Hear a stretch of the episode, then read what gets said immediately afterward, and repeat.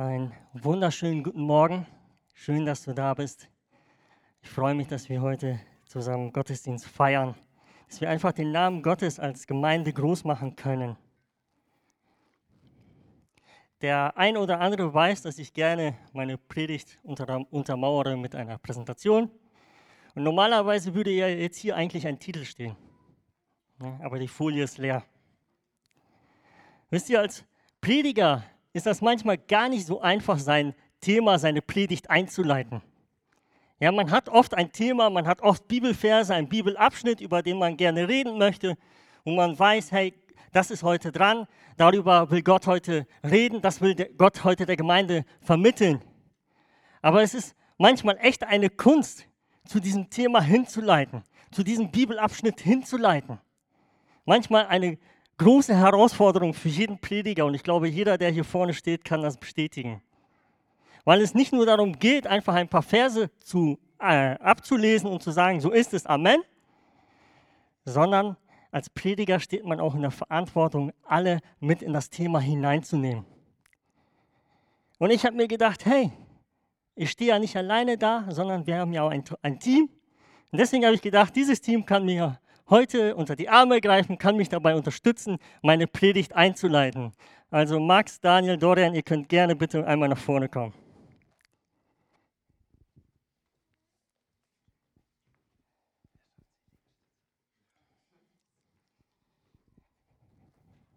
Also ich muss dazu, dazu sagen, dass ich die Fragen, die ich gleich den drei Leuten stellen werde, erst denen heute Morgen gesagt habe. Also die hatten jetzt gar nicht so viel Zeit, sich Gedanken zu machen, sich vorzubereiten. Und deswegen wird das, was sie sagen, einfach auch ehrlich und authentisch sein, oder? Hoffen wir. Okay. Also passen wir bei Daniels Antworten richtig auf. Okay. Max, wie lange bist du schon im Glauben? Und gibt es so einen Moment, ein Ereignis, das dein Glauben sehr stark geprägt hat? Ähm, also es gibt jetzt keinen Tag, äh, den ich mir gemerkt habe, wo ich gläubig geworden bin. Ich würde sagen, so seit neun Jahren bin ich wirklich im Glauben. Ähm, und das, was mich am meisten geprägt hat, ist die Frage, was ist eigentlich der Sinn meines Lebens? Und da habe ich immer wieder für mich gemerkt, ich habe keinen Sinn in meinem Leben außerhalb von Christus. Und diese Frage hat mich quasi dahin geführt, dass ich dann äh, zum Glauben kam. Max, wie alt bist du? 22.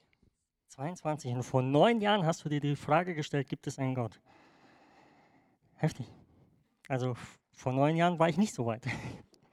Daniel, wie lange stehst du im Glauben und gibt es so einen Moment, ein Ereignis, der dein Glauben richtig stark geprägt hat? Ja, also ich bin seit 2017 erst im Glauben. Ich bin zwar im ja, gläubigen oder christlichen Elternhaus aufgewachsen, aber das hat gar nichts zu sagen. 2017 hatte ich auch so einen, ja, so einen klassischen Damaskus-Effekt, also so einen Effekt, also wo ich von einem Moment auf den anderen gesagt habe, okay, ich muss Jesus ziehen.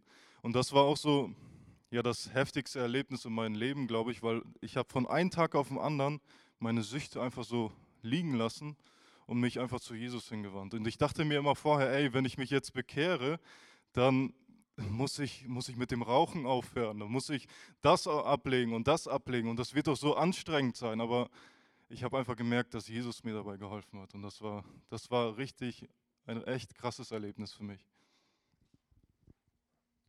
Okay, ich habe nie geraucht, ähm, wollte ich nur gesagt haben, Daniel. Ähm, ja, bei, bei mir war das so mit 15, 16, ja, so 15 war ich. Da habe ich, ähm, ich bin christlich aufgewachsen, immer schon zur Kirche gegangen von Kindheit auf, aber das war so das Alter, ihr kennt ja Pubertät und so weiter, kam recht spät mit 15 erst. Aber auf jeden Fall ähm, habe ich da halt gesagt, hey, nee, ich glaube nicht, dass es einen Gott gibt. Wenn es doch einen Gott gibt, dann will ich dich heute erleben. Und es war wirklich für mich so, 24 Stunden hat Gott Zeit, sich mir zu beweisen. Und ähm, das war wir sind an dem Tag zu einem Gottesdienst gefahren, nicht in unserer Kirche, sondern in einer anderen Kirche. Und da habe ich zum ersten Mal Lobpreis in der Form erlebt. Und das war für mich der Gamechanger, der alles in meinem Leben verändert hat, wo ich gemerkt habe, boah, Gott lebt. Also irgendwie, wenn die Leute ihn so preisen, wenn die so für ihn abgehen gefühlt, also das war für mich so weltverändernd. Und das war für mich der Moment, wo ich gesagt habe, okay, Gott, du lebst. Und das war auch der Moment, wo ich gesagt habe, ich will dir dienen. Aber das wäre mehr so eine Herzensentscheidung. Und erst so mit 24, 25 war dann wirklich so, wo das in den Kopf übergegangen ist und ich wirklich realisiert habe, hey, boah, ich bin jetzt Christ, ich bin für Gott und alles, was er für mich getan hat. Also so die Bekehrung war recht früh, aber so wirklich das Verständnis dafür zu haben, kam recht spät. Ja, richtig stark. Also alle Geschichten sehr ähnlich, aber doch so unterschiedlich, oder? Alle sind irgendwie unterschiedlich zum Glauben gekommen, zu Gott gekommen. Und ich möchte jetzt einfach euch drei noch mal eine Frage stellen. Ihr drei seid ja in unserem Predigerdienst hier in der Gemeinde. Und da will ich einfach mal die Frage stellen, liest du jeden Tag die Bibel? Betest du jeden Tag? Und ich fange heute mal bei Daniel jetzt an. Darf ich Nein sagen überhaupt? Also tatsächlich, man bemüht sich natürlich jeden Tag irgendwie die Bibel zu lesen und zu beten und ist auch für einen Christen absolut notwendig. Aber ich würde lügen, wenn ich sagen würde, ich, ich mache das jeden Tag. Also zwischendurch hat man immer mal wieder solche Tage, wo du völlig am Ende vielleicht bist. Eigentlich sollten wir dann gerade aus dem Wort und dem Gebet Kraft schöpfen, aber wir Menschen sind oft so pff, auf dem Sofa hinlegen und, und ausruhen. Also ich muss sagen, leider nicht. Ja, ähm, Bibel lesen, nein. Beten, also ich sage jeden Tag Danke, Jesus. Wenn das als Gebet ausreicht, dann ja. Wenn nicht, also wenn äh, jeden Tag wirklich die Zeit zu nehmen und ähm, zu sagen, okay, jetzt ähm, verbringe ich qualitative Zeit mit Gott, ist nicht jeden Tag da, nein. Außer ein Danke, Jesus manchmal, doch. Eigentlich jeden Tag, ja. Ähm, also ich äh, schließe mich da auch den zwei an. Ich würde jetzt nicht sagen jeden Tag, da gibt es sicherlich Ausnahmen. Ähm, was mir hilft, ist vor allem meine Dienste und meine Verantwortlichkeiten, die ich in der Gemeinde habe, äh, die ich in der Bibelschule habe. Da muss ich mich immer mit äh, Gottes Wort beschäftigen, wenn ich Themen ausbearbeite oder ähnliches. Ich habe Rechenschaft natürlich auch abzugeben, den anderen Predigern gegenüber. Aber mu ich muss sagen, häufig ist es aber auch äh, großer Zwang und Selbstdisziplin, den man an den Tag legen muss, um dann ins Gebet zu gehen, auch wenn man noch müde ist oder Gottes Wort zu lesen. Aber das zeichnet ja auch im Endeffekt ein Christenleben aus. Also alle haben das sehr schön umschrieben, dass sie keine Bibel lesen. Also richtig stark von unserem Predigerteam. Finde ich richtig gut. Gibt es eine Sache, die euch so richtig aufregt? Also wo ihr vielleicht auch für euch so persönlich schon länger dran arbeitet, so charakterlich. Gibt es so eine Sache, die euch, immer wieder so, ja, so ein bisschen einfach aufregt? Warum muss ich jetzt anfangen? Ähm, ja, also ich habe bei mir gemerkt, ich ähm, habe voll die gute Menschenkenntnis, glaube ich. Und ähm, als Leiter kriegt man auch viel mit. So. Und ich habe ganz schnell eine Meinung zu Menschen. So. Und das ist ja auch gar nicht negativ. Und ich rede auch gerne und viel. Das ist ein Problem. Und ähm, das kombiniert ist nicht gut, aber ich lässt da halt nicht. Ja? Ich lege nur Fakten auf den Tisch. Immer. Aber äh, ich habe doch gemerkt, dass, ähm, obwohl ich versuche, immer Fakten auf den Tisch zu legen, es mich doch manchmal innerlich schon sehr zerrüttet und zieht. So, ne? Also, so, so, man redet dann mit jemand anderes über die Situation, auf einmal findet man die noch schlimmer als vorher. Und dann redet man nochmal mit jemand darüber und dann findet man es noch viel schlimmer als vorher. Und da habe ich gemerkt, okay, komm, das äh, geht nicht, sondern ähm, ich kann meine Meinung auch mal für mich behalten, auch wenn die immer richtig ist. Aber ja. Ja, ich habe Thomas vorhin gefragt, darf ich nur eine Sache sagen, weil eigentlich habe ich viel mehr Baustellen. Ähm, aber ja, mich regt, glaube ich, am meisten mittlerweile meine äh, ja, mangelnde Selbstdisziplin auch auf. Ähm, ich versuche jeden Morgen früher aufzustehen, aber ihr kennt das wahrscheinlich auch. Man ist ziemlich müde und dann ja, steht man nicht früher auf und verbringt auch wenig Zeit mit dem Herrn. Und ich glaube, dass morgens die, die beste Zeit einfach ist, in den Tag mit dem Herrn zu starten, Gemeinschaft mit dem Herrn zu haben, weil wir dann noch nicht den ganzen Trubel vom Tag um uns herum haben. Und ja, ich versuche mir jetzt, das Volk Israel hat das früher auch gemacht, die haben sich Wegweiser aufgestellt, die sie erinnern sollten, dass sie nicht an dem Weg vorbeigehen oder dass sie keine falsche Richtung einschlagen. Und ich versuche mir jetzt auch so kleine Wegweiser hinzulegen. Ich lege mir meine Bibel extra an den Nachttisch, damit ich abends auch mit dem Wort äh, versuche einzuschlafen. Ja, und morgens stelle ich meinen Wecker ein bisschen früher. Aber ja, ich versuche es. Also das meiste, was mich eigentlich aufregt über mich selbst, ist, ähm, dass häufig ja doch der Weg von meinem Gehirn zu meinem Herzen etwas äh, längerer Weg ist. Also ich äh, mag es liebend gerne, mich so in theologischen Themen einzuarbeiten, die Bibel zu lesen und sowas. Aber das quasi mein Herz rüber zu transportieren und äh, anzuwenden, ist meistens schwer für mich. Vor allem, weil ich, ich würde behaupten, emotional abgestumpf, abgestumpfter bin als die meisten. Ähm, das quasi dann auszuleben, das ist dann schon eine große Schwierigkeit. Um ähm, quasi das dann wiederum ja, wieder gut zu machen oder das Problem entgegenzugehen, versuche ich das Gleiche zu machen, was Julia auch gerade im Gebet gemacht hat. Ich versuche in mich zu gehen, wenn ich die Bibel lese, wenn ich hier vielleicht ein paar Songs singe. Was sagt, was sagt das wirklich aus? Was sagt das wirklich über Gott aus, über mich selbst? Und wie kann ich es im Endeffekt in meinem Leben anwenden? Ja, starke, ehrliche, authentische Antworten. Auf jeden Fall danke für eure Unterstützung. Ich glaube, ihr habt das Thema super eingeleitet.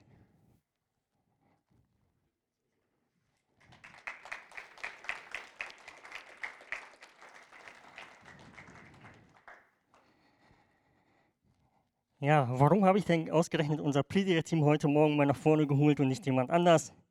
Wir saßen letztens mit, letztens mit jemandem zusammen und wir haben uns mit dieser Person unterhalten und diese Person hatte, boah, kann man gar nicht anders sagen, teilweise so ein heiliges Bild von den Predigern. Prediger sind ja so perfekt. Prediger lesen ja 24-7 nur die Bibel, also egal wo die sind, auf der Arbeit, zu Hause, irgendwie haben die immer das Wort Gottes dabei, die lesen immer da drin, weil die müssen ja für die Predigt vorbereitet sein. Und als wir dann so im Gespräch saßen und gesagt haben, nee, das schaffen wir auch nicht, war diese Person so überrascht. Hä, wie? Ich habe immer gedacht, ihr lest jeden Tag Bibel. Ja, wollen wir sehr gerne, aber schaffen wir gar nicht. Ja, ich habe jetzt gedacht, ihr macht das immer so. Ne, ihr seid stundenlang am Bibellesen, stundenlang am Beten. Ihr schafft das doch. Deswegen habe ich einfach mal unser Predigerteam nach vorne geholt. Einfach authentisch, ehrlich, so wie wir sind. Einfach das zu vermitteln. Weil ich mit euch heute auf das Thema eingehen will, was zeichnet ein Christen aus? Was ist denn überhaupt ein Christ? Also wir betiteln uns als Christen. Ja, wir gehören zum christlichen Glauben, wir gehören zu einer christlichen Gemeinde, wir sind Christen.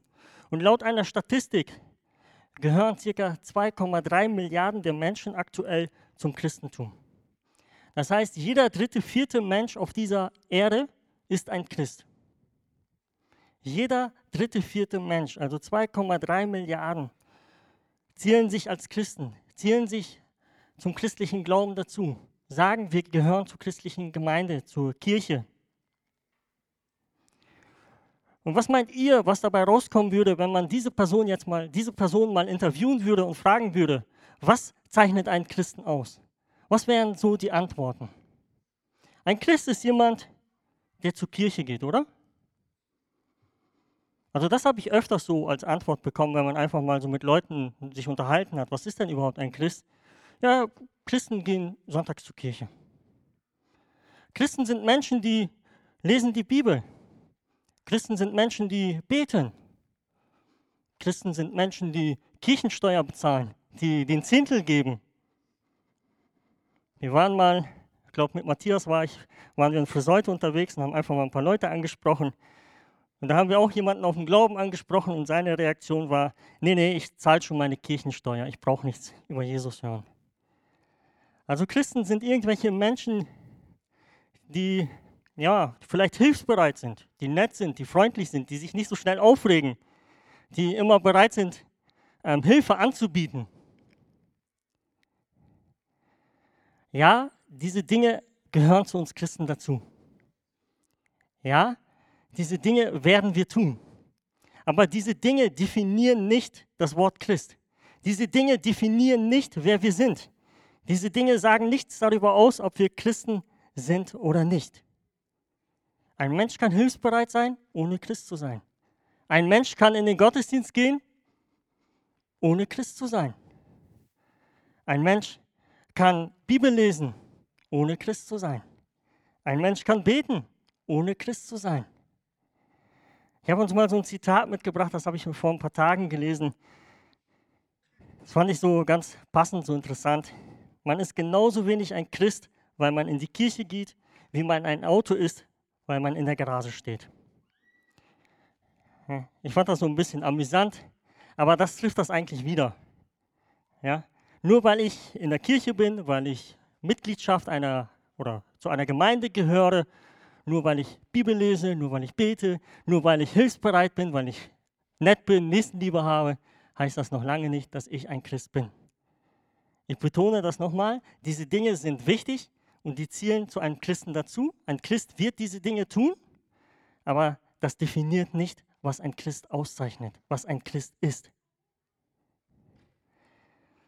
Wir leben in einer Zeit, wo das Wort Christ an, kann man sagen, einfach an Bedeutung verloren hat. Ja, das Wort Christ hat an Bedeutung verloren. Ja, oft wird das Wort Christ auf das Äußerliche reduziert. Wenn du Christ bist, dann verhältst du dich so. Wenn du Christ bist, dann redest du so. Du benutzt eine ganz gewisse christliche, geistliche Sprache, bloß keine Schimpfwörter. Wenn du Christ bist, dann ziehst du dich so an und nicht anders. Also oft wird das Wort Christ auf das Äußerliche reduziert, auf das, was wir sehen, auf das, was der Mensch sagt, das, was der Mensch macht. Aber ich möchte mal mit euch ein bisschen hineinschauen und mal schauen, was bedeutet denn das Wort Christ? Also was bedeutet es, wenn wir sagen, ich bin Christ? Das Wort Christ kommt insgesamt dreimal in der Bibel vor. Wusstest du das? Dreimal. Also ich hätte gedacht, viel, viel mehr. Ich hätte gedacht, da kommt viel öfters vor. Aber es wird zweimal in Apostelgeschichte und einmal im Petrusbrief erwähnt. Dreimal in der gesamten Bibel. Und das Interessante ist, dass dieser Begriff nicht von den Jüngern und den gläubigen Menschen eingeführt wurde. Ja, nicht, dass die Jünger sich selbst Christen genannt haben. Da ist nicht einer am Sonntag aufgestanden und gesagt, hey Leute, ich habe eine mega Idee. Wir folgen ja Christus, also lasst uns selber uns Christen nennen. Das haben die nicht gemacht. Die haben sich nicht selbst Christen genannt auf einmal. Die sind nicht aufgestanden und haben gesagt, hey Leute, wir gehören zu Christus, deswegen nennen wir uns Christen. Sondern wenn wir in der Bibel hineinschauen, dann sehen wir, dass das Wort Christ von, den, von, äh, von der Gesellschaft, also von dem Umfeld äh, geprägt wurde, eingeführt wurde. Die Gesellschaft hat gesehen, hey, da ist eine Gruppe von Menschen, die genau das machen, was uns dieser Jesus immer wieder gepredigt hat. Die genau das machen, was dieser Jesus uns immer wieder, immer wieder gesagt hat. Diese Menschen, die machen genau das. Diese Menschen gehören zu ihm. Und dann die, hat die Gesellschaft angefangen, diese Gruppe von Menschen Christen zu nennen. Christen zu nennen. Also das ist meiner Meinung nach mega interessant. Das Umfeld hat auf die gläubigen Menschen gezeigt und hat gesagt, ihr seid Christen. Sie haben sich nicht selbst den Titel zugesprochen. Sie haben nicht selber gesagt, hey Leute, hier sind wir, wir sind Christen. Hier sind wir, wir gehören zu Jesus. Sondern die Leute, das Umfeld hat gesehen, hey, du bist Christ, du bist Christ. Du gehörst zu Jesus. Und ich finde, das ist ein starkes Zeugnis, oder? Sich nicht selbst als Christ zu bezeichnen, sondern dass Menschen in deinem Umfeld da sind, die sagen, hey, du lebst genauso, wie ich das in der Bibel lese. Du lebst das genauso, wie Jesus das gesagt hat, wie Jesus das vorgelebt hat. Hey, du bist doch ein Christ, weil du genau das machst, was Christus gemacht hat. Ich finde, das ist so stark. Und in Johannes Kapitel 5, Vers 14 sagt auch Jesus, ihr seid meine Freunde, wenn ihr tut, was immer ich euch gebiete. Ihr seid Christen, weil ihr das tut, was Jesus euch gesagt hat. Und ich finde, das ist so stark, sich nicht selbst als Christ betiteln zu müssen, nicht selber zu sagen, hey Leute, hier bin ich, ich bin Christ, ich gehöre zu Jesus, sondern dass dein Umfeld dich sieht und sagt, hey, du bist anders. Hey, du bist Christ. Weil du danach lebst, was hier im Wort Gottes steht. Weil du danach lebst, was uns dieser Jesus äh, wochenlang, monatelang gepredigt hat.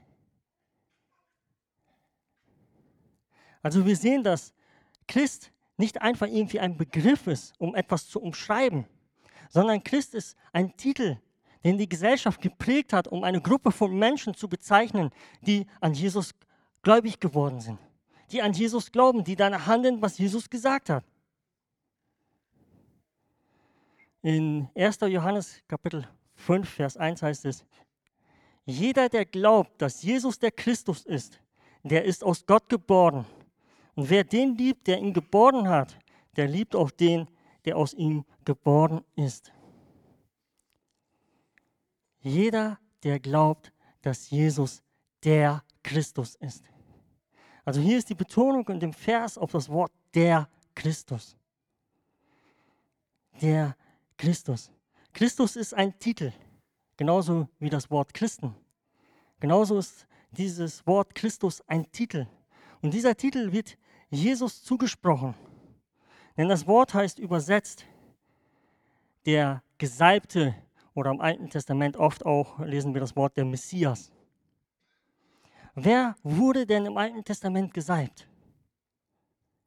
Der König, wenn er eingesetzt wurde als Herrscher, der Priester, der einen Dienst äh, ja, äh, im Tempel oder in der Stiftshütte eingenommen hat, und ein Prophet, der dazu berufen wurde, das Wort Gottes zu verkündigen, das zu verkündigen, was er von Gott empfangen hat. Diese Menschen wurden gesalbt. Und hier in 1. Johannes heißt es, Jesus ist der Christus. Also daran zu glauben, dass Jesus der König ist, der Priester, der Prophet. Mit anderen Worten, wenn ich sage, ich bin Christ, ich gehöre zu Christus, dann sage ich, Jesus ist mein König. Er regiert in meinem Leben. Er hat das Sagen. Er entscheidet. Und alles wird so eintreffen, wie er das sagt. Jesus, unser Priester, der für uns eintritt vor dem Vater, der für uns da ist, der uns verstehen kann, weil er genau das Gleiche als Mensch durchgemacht hat wie wir.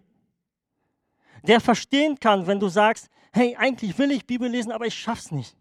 Hey, eigentlich möchte ich mir die Zeit nehmen zu beten, aber heute habe ich es wieder nicht geschafft. Ein Priester, der sich um unsere Seele kümmert, der verstehen kann und sagen kann, ja, ich verstehe das.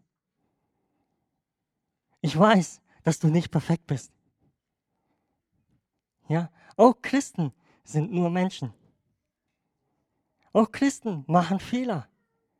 Auch Christen verletzen andere Menschen. Kein Christ ist perfekt. Aber wir haben Jesus, der uns versteht. Jesus, der bereit ist, auf uns zuzugehen. Jesus, der immer wieder seine Hand ausstreckt und sagt, komm zu mir. Jesus, ein Prophet, der Mittler von Gott zum Mensch, der uns das vermittelt, was Gott uns sagen möchte, der uns das weitergibt, was Gott von dir möchte, der uns ein Beispiel vorgelebt hat, um einfach Gott zu entdecken, Gott kennenzulernen. In Jesus können wir Gott entdecken, können wir Gott erleben. Ich habe vor ein paar Tagen ein Interview gelesen und da wurde ein Pastor interviewt und es wurde ihm die Frage gestellt, müsst ihr in eurem Gottesdienst so viel von Jesus erzählen? Also in eurem Gottesdienst geht es nur um Jesus. Im Gebet Jesus, im, im Lobpreis, in den Gesang, in den Liedern Jesus, Jesus, Jesus. In den Predigten Jesus, Jesus, Jesus. Warum redet ihr so viel von Jesus? Ihr könnt auch von dem Vater reden, ihr könnt auch von Gott reden. Warum von Jesus? Und der Pastor sagt, wenn ich von Gott reden will, dann muss ich von Jesus reden. Weil Jesus ist der Zugang zum Vater. Jesus ist die einzige Möglichkeit, dass ich zu Gott kommen kann. Deswegen reden wir so viel von Jesus. Deswegen soll Jesus der Mittelpunkt sein, so wie wir heute im Lobpreis gesungen haben. Jesus, sei du der Mittelpunkt. Weil Jesus die einzige Möglichkeit ist, zum Vater zu kommen, zu Gott zu kommen. Es geht nur um Jesus. Und wenn ich sage, ich bin Christ, dann sage ich, Jesus, es geht nur um dich. Es geht nur um dich in meinem Leben. Ich sage, ich gehöre zu Christus. Ich gehöre zu dem König, Prophet und Priester. Ich gehöre zu ihm. Wenn wir in die Bibel hineinschauen und so ein bisschen die Geschichte von den Pharisäern und Schriften, äh, Schriftgelehrten uns so ein bisschen anschauen, dann stelle ich mir manchmal die Frage, hey, wie könnt ihr Jesus nicht erkennen? Ihr seid doch die Menschen, die die ganze Zeit die Bibel studieren, zumindest das Alte Testament. Ihr, ihr liest das ständig, ihr studiert da drin, ihr setzt euch damit auseinander. Ihr wartet doch auf diesen Messias, ihr wartet doch auf den Gesalbten, ihr wartet doch auf Christus. Wie könnt ihr nicht erkennen, dass Jesus dieser Christus ist? Wie könnt ihr das nicht erkennen? Wie könnt ihr das nicht sehen? Was ist denn los? Und man muss feststellen, dass die Pharisäer und Schriftgelehrten eine eigene Vorstellung davon hatten, wer dieser Christus ist. Die haben erwartet, da kommt einer, der sie von der römischen Gefangenschaft befreien wird. Das heißt, sie kannten das Wort, sie kannten die Prophezeiung von Jesus, sie kannten das alles, sie wussten das alles. Sie hatten aber eine Vorstellung, eine Vorstellung davon, wer dieser Christus ist.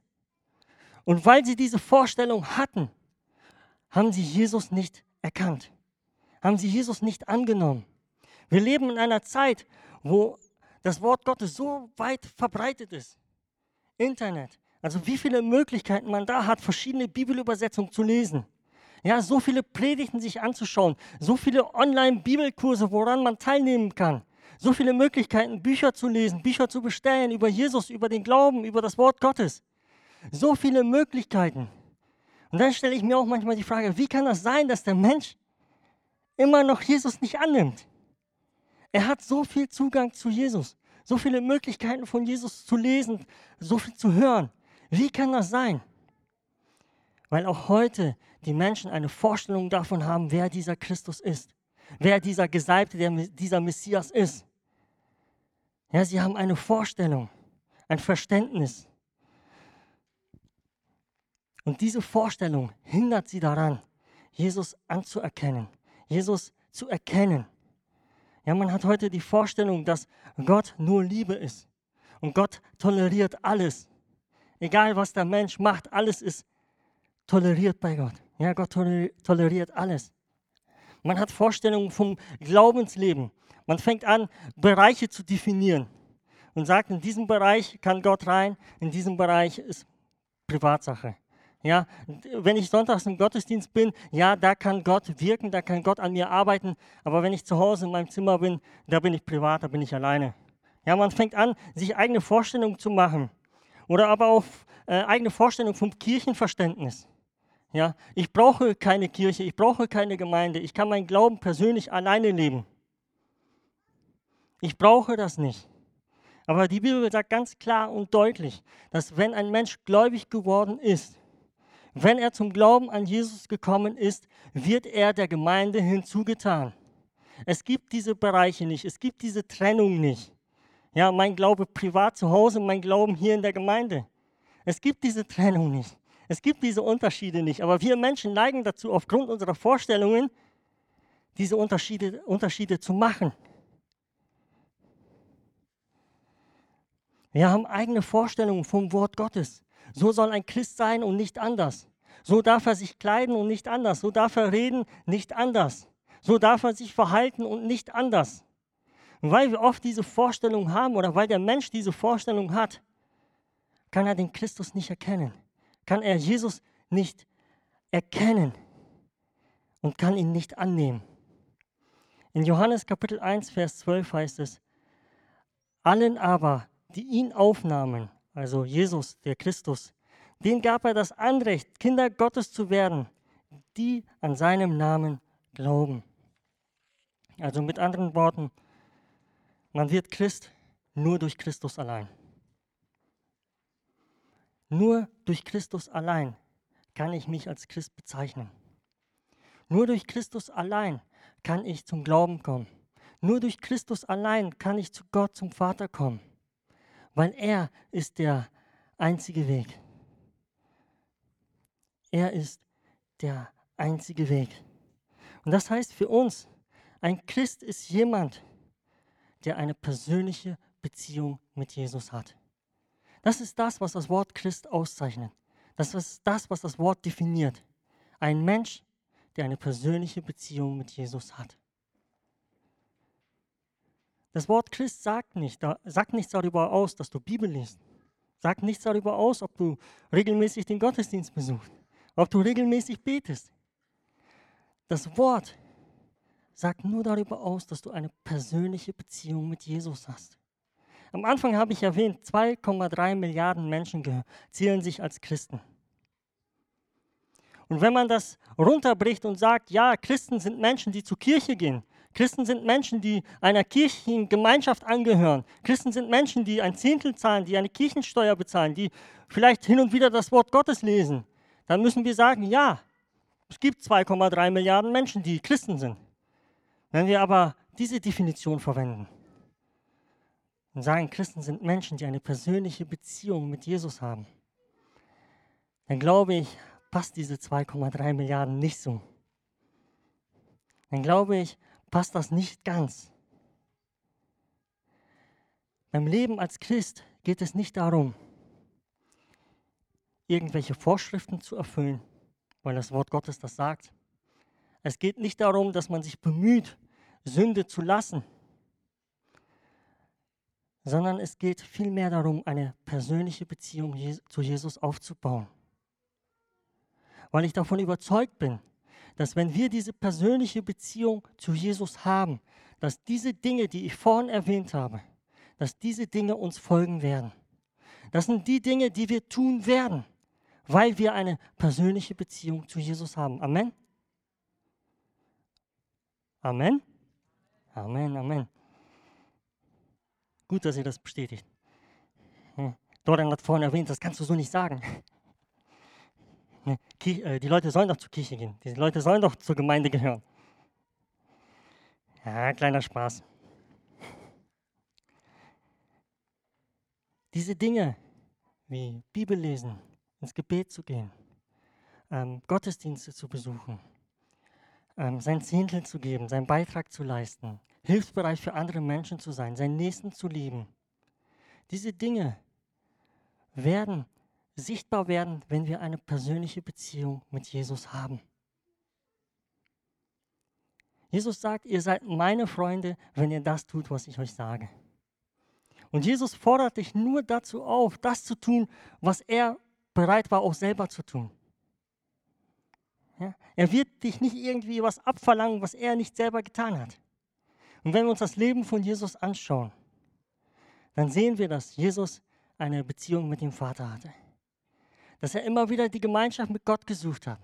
Dass er immer wieder, ähm, ja, dass die Schriften studiert hat, so heißt es in der Bibel, Schriften studiert hat, das Gebet gesucht hat, dass er immer dazu bereit war, seinen Mitmenschen zu helfen, ihnen etwas Gutes zu tun. Der bereit war, das Evangelium zu verkündigen. Der bereit war, seinen Nächsten zu dienen, zu heilen, zu befreien. Der bereit war.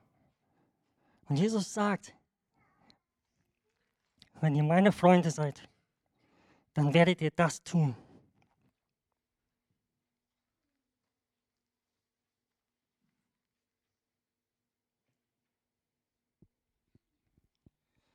Entscheidend ist die persönliche Beziehung zu Jesus. Das ist das, worauf es ankommt. Ja, diese Dinge wie Bibel lesen, zu beten, Gemeinde zu besuchen oder Gottesdienst zu besuchen, Gemeinschaft mit Christen zu haben, für andere da zu sein, andere zu segnen, für andere zu beten. Diese Dinge sind sehr wichtig, mega wichtig. Und ich will keins davon irgendwie ausgrenzen, ausschließen. Aber diese Dinge sind nicht das, wer wir sind, sondern diese Dinge folgen dem, wer wir sind. Wenn wir sagen, ich bin Christ, dann werde ich diese Dinge tun.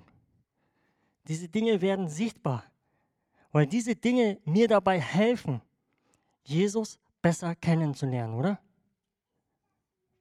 Wenn ich Bibel lese, wenn ich bete, wenn ich Gottesdienst besuche, Gemeinschaften mit Christen suche, wenn ich bereit bin, anderen Menschen zu helfen, werden diese Dinge dazu beitragen, dass ich meinen Jesus immer besser kennenlerne. Diese Dinge tragen dazu bei, dass meine Beziehung zu Jesus gestärkt wird. Deswegen sind diese Dinge so mega wichtig. Wenn ich sage, ich gehöre zu Jesus, ich habe eine persönliche Beziehung zu Jesus, dann werde ich diese Dinge tun, weil sie dazu beitragen, dass ich Jesus besser verstehe, dass ich ihn besser kennenlerne. Und darauf kommt es an, wenn ich sage, ich bin ein Christ. Nur weil ich eine Stunde Bibel lese und Leon nur fünf Minuten, heißt das nicht, dass Gott mich mehr liebt hat. Bedeutet das nicht. Aber das heißt vielleicht, dass ich in dieser Stunde vielleicht mehr über Jesus kennenlernen kann als Leon in fünf Minuten. Vielleicht. Nur weil ich mehr bete als der andere, heißt nicht, dass Jesus mich mehr lieb hat. Aber ich habe vielleicht in dem Moment einfach viel mehr Zeit für Jesus. Wir sehen also, dass diese Dinge einfach dazu beitragen, um in dieser persönlichen Beziehung zu Jesus stehen.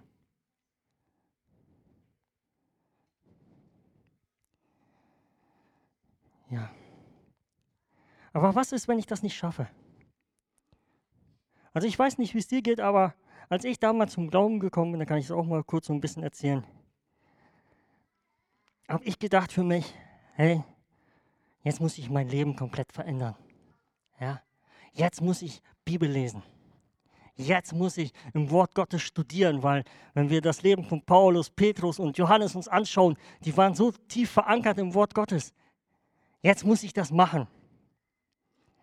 Und ich weiß noch, ich habe angefangen, die Bibel von Anfang bis Ende durchzulesen. Ja, ich habe mir vorgenommen, hey, als Christ musst du das Wort Gottes kennen. Also will ich die ganze Bibel lesen. Also fange ich vorne an bei 1. Mose und höre dann bei Offenbarung auf. Ähm ich weiß gar nicht, bei welchem Buch ich damals stehen geblieben bin. Ja, ich bin ein bisschen weitergekommen. Ich war ein bisschen disziplinierter damals. Ähm ich meine, das war Psalm oder Sprüche. Ja? Und da habe ich einfach gemerkt, hey, ich kann nicht mehr. Ich schaffe das einfach nicht. Das, was ich mir vorgenommen habe, jeden Tag drei bis vier Kapitel zu lesen, das hat ein paar Wochen gut geklappt. Ich bin echt weit gekommen. Aber irgendwann habe ich gemerkt, hey, die Luft ist raus. Und da habe ich für mich begriffen und verstanden, hey, es kommt nicht darauf an, dass ich so viel Bibel lese. Es kommt nicht darauf an, sondern es kommt auf meine Beziehung zu Jesus an. Ich habe versucht, aus meiner Disziplin heraus das zu tun und habe es nicht geschafft oder nur eine bestimmte Zeit. Aber wenn ich mich darauf fokussiere und sage, Jesus, du bist der Mittelpunkt, ich will diese Beziehung zu dir haben, dann werde ich Bibel lesen. Dann werde ich Zeit fürs Gebet finden. Dann werde ich diese Dinge tun, weil ich eine Beziehung mit Jesus habe. Eine Beziehung bedeutet nichts anderes, als dass ich Jesus in meinem Alltag mit einplane. Oder? Wenn ich in einer Beziehung mit jemandem lebe, dann plane ich ihn in meinem Alltag mit ein. Ja, man bespricht sich mit dem Ehepartner, man bespricht sich mit den Kindern, man schaut, was ist der Tagesablauf, was machen wir diese Woche, was machen wir am Wochenende.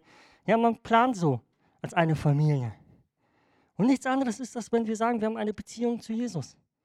Ich plane ihn in meinem Alltag mit ein. Ja, ich bete, ich lese das Wort Gottes, ich bitte Gott um Unterstützung, um Weisheit. Ja, ich suche Gemeinschaft mit anderen Christen. Ich plane das alles ein, weil ich in dieser Beziehung mit Jesus lebe. Und diese Beziehung wird mein Leben verändern, oder? Ich glaube, jeder, der in einer festen Beziehung mit Jesus steht, kann bestätigen, das wird mein Leben verändern. Das wird mein Leben verändern. Das wird verändern, wer ich bin. Wir haben letzte Woche von Daniel das Thema gehört, meine Identität in Christus. Also es wird verändern, wer ich bin. Es wird aber auch mich verändern in meinem Verhalten, in meinem Reden, in meinem Auftreten. Es wird mich einfach prägen und verändern. In, in Epheser gibt es ein paar Verse, die genau beschreiben, was es heißt, ein Christ zu sein. die das Verhalten eines Christens ansprechen. Und wenn wir uns den Kontext von diesen Versen anschauen, dann ist der Kontext die Predigt von Daniel, die neue Identität in Christus, der neue Mensch. Und weil wir nun eine neue Identität in Christus haben, weil wir nun dieser neue Mensch sind, darum legt die Lüge ab und redet die Wahrheit, jeder mit seinem Nächsten, denn wir sind einander Glieder. Ja, also hier werden wir, oder hier wird beschrieben, dass ein Christ jemand ist, der die Wahrheit spricht. Ein Christ ist jemand, der die Wahrheit ausspricht. Und hier heißt es auch, wir sind untereinander Glieder. Das heißt, Christen haben eine große Familie, Christen gehören zusammen. Zürnt ihr, so sündigt nicht. Die Sonne geht nicht über euren Zorn unter. Also hier sehen wir auch, Christen sind nicht perfekt. Ja? Christen können mal zornig werden. Christen können sich mal aufregen. Aber entscheidend ist hier, dass dieser Zorn nicht dazu verleitet, Dinge zu tun, die man eigentlich nicht tun möchte, sondern man bringt diese Dinge wieder in Ordnung. Also Christen sind nicht perfekt. Gebt auch nicht Raum dem Teufel. Ja, wir gehören jetzt zu Jesus. Wir sagen, Jesus, wir gehören zu dir. Also erlaube ich nicht, dass Sünde irgendwie mich einnimmt. Erlaube ich nicht, dass Sünde mich irgendwie zu Dinge bringt, die, die dementsprechend, was Jesus eigentlich möchte. Wer gestohlen hat, der stehle nicht mehr, sondern bemühe sich vielmehr, mit den Händen etwas Gutes zu erarbeiten, damit er dem Bedürftigen etwas zu geben hat. Als Christ leben wir nicht mehr wie vorher, sondern wir bemühen uns, Gutes zu tun. Wir bemühen uns, den Menschen zu helfen, die Unterstützung brauchen. Also nicht mehr so vorher, äh, so zu leben wie vorher. Kein schlechtes Wort soll aus eurem Mund kommen, sondern was Gutes zur Erbauung, wo es nötig ist, damit, damit es den Hörern Gnaden, Gnade bringe. Nicht schlecht reden. Und das, was ich hier stark finde, ist, sondern nicht nur schlecht zu reden, sondern gute Dinge auszusprechen, die dazu dienen, dass mein Mitmensch aufgebaut wird, die dazu dienen, dass mein Mitmensch ermutigt wird, aufgebaut wird, begeistert wird, diese Dinge zu tun. Und betrübt nicht den Heiligen Geist Gottes, mit dem ihr versiegelt worden seid auf den Tag der Erlösung. Also keine Dinge tun, die gegen das gehen, was Gott von dir möchte. Die gegen das gehen, was Gott dir durch seinen Geist vermittelt. Nicht, danach, nicht dagegen handeln. Alle Bitterkeit und Wut und Zorn und Geschrei und Lästerung sei von euch weggetan, samt aller Bosheit. Seid aber gegeneinander freundlich, barmherzig und vergebt einander, gleich wie auch Gott euch vergeben hat in Christus. Seid freundlich, seid barmherzig, vergebt einander. Dieser Abschnitt beschreibt das Verhalten eines Christen, beschreibt das Verhalten eines Menschen, der zum Glauben gekommen ist. Und ich möchte nochmal betonen, es geht nicht darum, das hier irgendwie selber zum Vorschein zu bringen selber versuchen, irgendwie im Leben umzusetzen, sondern ich bin der Überzeugung, dass diese Dinge folgen werden, wenn wir eine persönliche Beziehung mit Jesus haben. Weil Jesus uns verändern wird. Weil sein Wort, die Gebete, der Lobpreis, der Gottesdienst, all diese Dinge dazu beitragen, dass ich verändert werde. Dass ich verändert werde. Die Beziehung zu Jesus beeinflusst mein ganzes Leben. Die Beziehung beeinflusst alle meine Entscheidungen, die ich treffe. Die ich treffe für meinen Ehepartner, für meine Kinder, für meinen Arbeitsplatz. Das wird beeinflusst.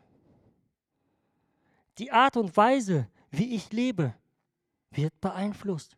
Auf einmal fange ich an, andere Prioritäten in meinem Leben zu setzen. Auf einmal sind Dinge, die mir vorher wichtig waren, auf einmal nicht mehr so wichtig. Und Dinge, die unwichtig waren, sind jetzt auf einmal wichtig. Es beeinflusst, wie wir ja, in der Ehe leben, wie wir unsere Kinder erziehen. Auch darauf hat Jesus Einfluss, hat die Beziehung mit Gott Einfluss. Es hat Einfluss darauf, wie wir mit unseren Mitmenschen umgehen. Es hat darauf Einfluss. Weil man anfängt, den anderen oder den Nächsten, den Nachbarn, den Arbeitskollegen mit anderen Augen zu sehen, oder? Man fängt auf einmal an, viel mehr Mitmenschen zu lieben. Es beeinflusst meinen Blick auf die Schwierigkeiten in meinem Leben. Ich stehe da nicht mehr, hi, Gott, was soll ich machen? Sondern ich stehe da und sage, Gott, ich weiß, du kümmerst dich darum. Gott, ich weiß, dass dieses Problem, diese Schwierigkeit so klein ist im Vergleich zu deiner Vollmacht und Autorität, zu deiner Majestät. Ich weiß es. Es beeinflusst einfach unsere Hoffnung, unsere Erwartungen. Also wir sehen, dass alles davon abhängt, eine persönliche Beziehung mit Jesus zu pflegen. All diese guten Dinge, die wir vorher hier uns äh, gemeinsam angeschaut haben, all diese guten Dinge werden folgen, wenn wir eine persönliche Beziehung zu Jesus haben. Nur darum geht es. Ich bin Christ, weil ich zu Christus gehöre. Ich bin Christ, weil ich das tue, was dieser Christus will. Nur darum geht es. Nur darum geht es. In 2. Korinther Kapitel 5, Vers 15 bis 17 heißt es, denn die Liebe des Christus drängt uns, dass wir von diesem überzeugt sind. Also wovon überzeugt? Wenn einer für alle gestorben ist, so sind sie alle gestorben.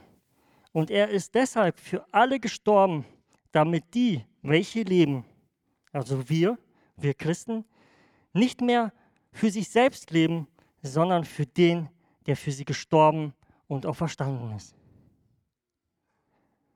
Ich finde das so stark von Paulus, wie er sagt, ich lebe nicht mehr für mich, sondern ich lebe für Christus, weil er gestorben und auch verstanden ist für mich. Nicht mehr ich stehe im Mittelpunkt, nicht mehr das, was ich für meine Zukunft ausmale. Nicht mehr das, was ich mir wünsche, was ich mir vorstelle. Sondern Jesus, du stehst im Mittelpunkt. Nicht mehr ich bin das Wichtigste, sondern Jesus, du bist das Wichtigste. Jesus, ich schaue auf dich. Jesus, ich setze das um, was du möchtest. Ich lebe so, wie du das Beispiel vorgelebt hast.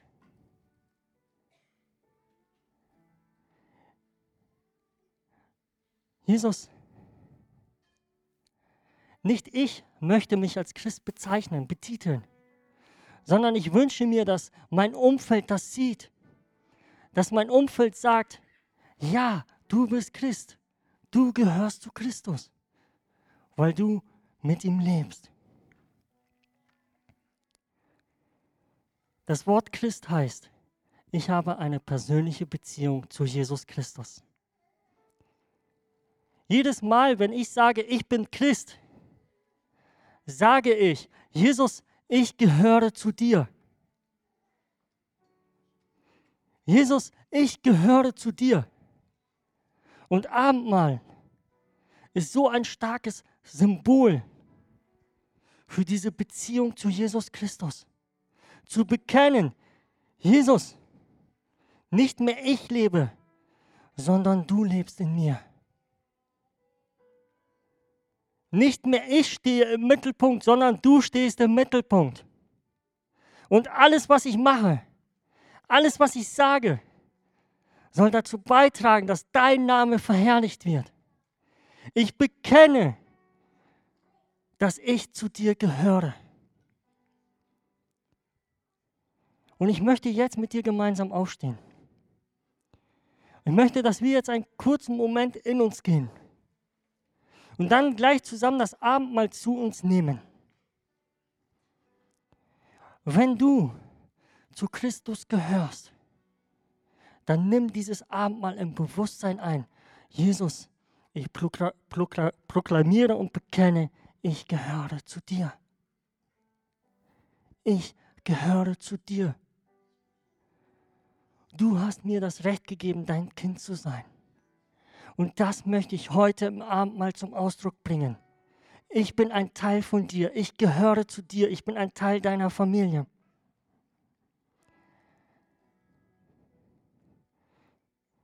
Jesus, ich danke dir, dass wir zu dir gehören. Dass wir heute einfach ein Teil von dir sein können. Dass wir ein Teil deiner Familie sein können. Ich danke dir, dass du uns dazu berufen hast, ja, deine Kinder zu sein. Jesus, wir stehen jetzt einfach vor dir, so wie wir sind. Mit all unseren Stärken, aber auch mit all unseren Schwächen. Und wir wollen gleich einfach das Abendmahl zu uns nehmen, in dem Bewusstsein, Jesus, ich bin Christ. Ich gehöre zu dir. Weil du bereit warst, zu sterben und zu leben für mich kann ich heute in Beziehung mit dir leben. Ich kann heute mit dir leben, weil du bereit warst, alles für mich zu geben. Vater, wir sprechen dein Segen über dieses Brot und über diesen Wein aus. Ich bete, dass es uns einfach im Glauben stärkt und ermutigt, Herr dass wir an dieser Verheißung festhalten, dass wir zu dir gehören, Jesus. Dass wir immer daran festhalten, Jesus, ich bin Christ, ich gehöre zu dir. Egal was in meinem Leben passiert, ich weiß, ich gehöre zu dir und nichts kann mich aus deiner Hand reißen. Nichts kann mich von dir trennen, weil du deine Hand offen hältst und sagst, komm zu mir. Weil du deine Hand offen hältst und sagst, komm zu mir. Jesus, ich bete, dass dieses Brot, dieser Wein, dein Leib und dein Blut uns heute einfach zum Segen dient, Gott. Dass jeder von uns einfach heute feiern kann in seinem Herzen, dass er zu dir gehört, Gott. Danke, Vater.